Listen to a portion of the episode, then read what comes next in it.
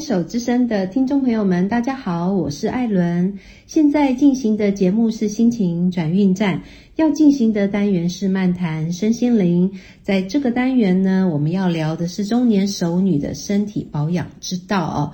那今天的来宾呢是药师周曼平，她也是康宁护专的专任讲师，也是布洛克曼曼药师。那今天呢，她要来告诉大家什么是雌激素优势哦。曼曼药师你好，我是曼曼药师，很开心又来到电台跟大家聊聊一些健康的知识。那我今天要分享的呢是一个主题，很特别的主题，叫雌激素优势。一开始我单看到这个字面，我的感觉，这个雌激素优势，这个看起来很像是一件好事诶但是其实我们知道，它并不是一件好事嘛，因为雌激素优势啊，它是功能医学用来描述雌激素与黄体酮比例的术语哦。也就是说呢，雌激素与黄体酮比例失衡。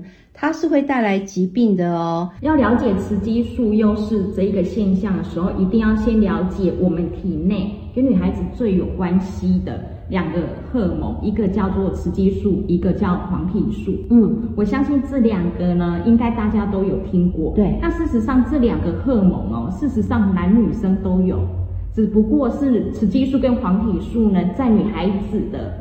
那个量上面会比较来的多，嗯，然后呢，男生是以雄性素为比较多，可是它事实上还是有一些的雌激素跟黄体素在，所以你要第一个观念一定要认为说雌激素跟黄体素在两个东西一定是男女生都有，这是第一个观念，嗯，那我们先来讲什么叫雌激素，嗯，雌激素呢，它就像是我们汽车上面的油门，对，就是油门，那它怎么讲呢？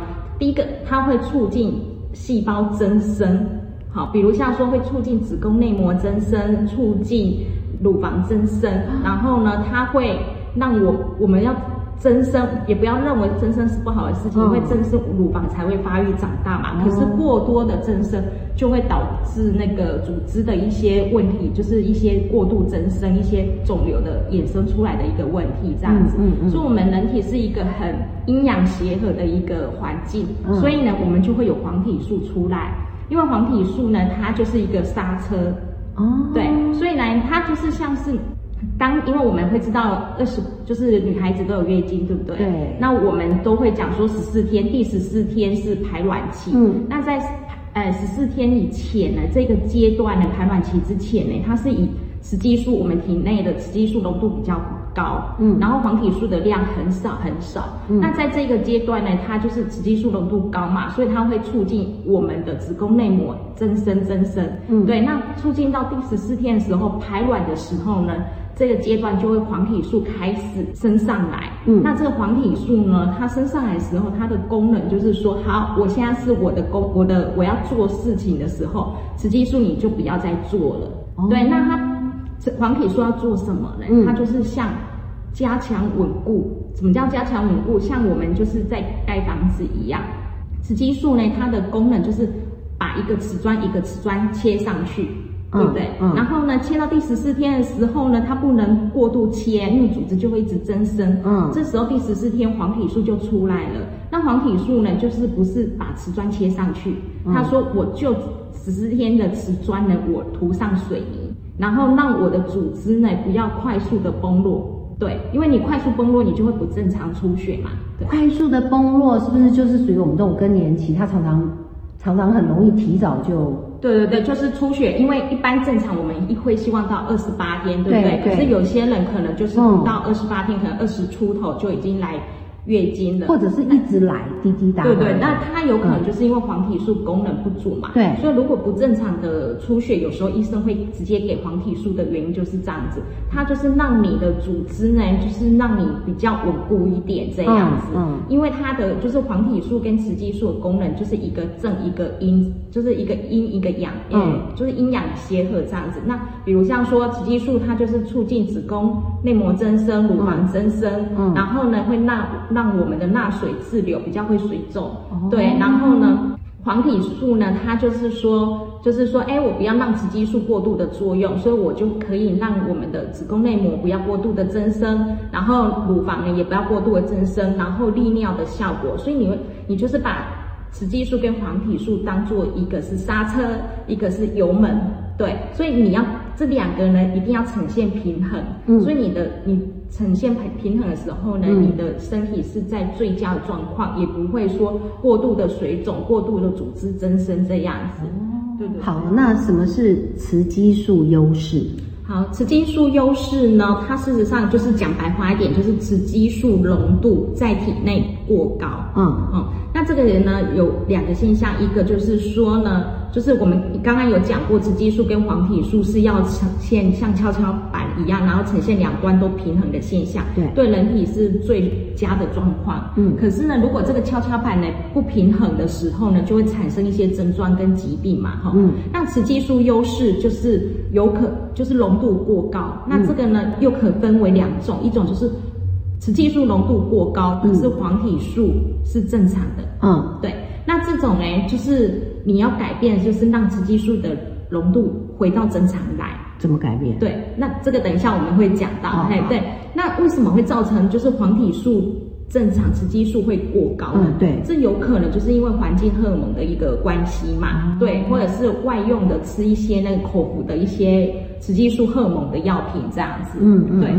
然后还有一种就是说，有可能是肥胖的人上面，因为肥胖的人脂肪比较多，它的芳香酶呢也会比较旺盛，所以它就会把我们的雄性素呢大量的往那个雌激素，就是往雌激素生产这样子。对，所以这些现象都会造成那个雌激素过高，然后黄体素可能是正常。那另外一个现象是什么呢？雌激素过多，黄体素过少。嗯，对。好，这两个差别就是在黄体素的一个浓度，一个是正常，一个是过低。对，那最常见的就是这种现象，就是雌激素过高，黄体素过少。那这个策略就要变得是说，我要降雌雌激素，我也要升黄体素。嗯，对。那这个现象通常都是因为可能压力大，然后呢，或者是老化没有办法排卵嘛。嗯，哎，对，因为要有排卵，我们才会有黄体素。嗯，对，如果你没有办法办法。排卵的话，你黄体素是分泌不出来，所以就会造成过低这样子。对对对，所以雌激素优势呢，就是代表你的雌激素浓度在体内是过高。那一个是就是两种现象，一个是雌激素过高，黄体素过低；另外一个现象就雌激素过高，黄体素是正常的。对对。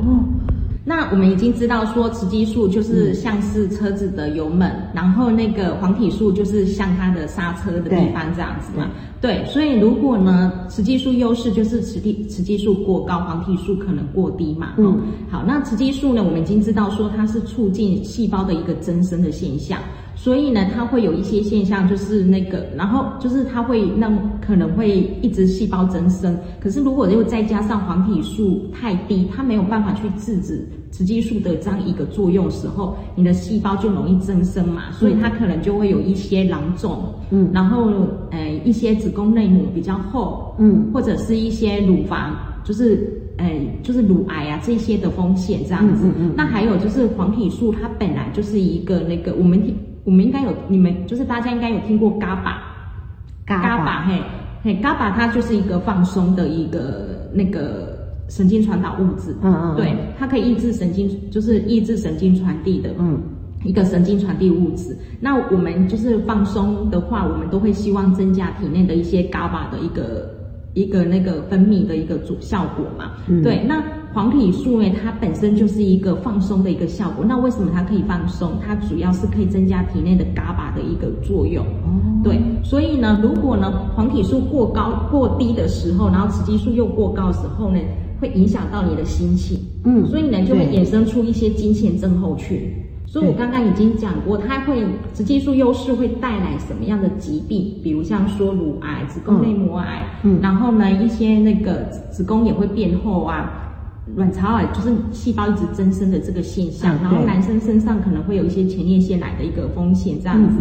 那情绪它也会影响到，就是让我们知道的一些金钱症候群，也有可能是黄体素优那个雌激素优势的一个现象。对对对。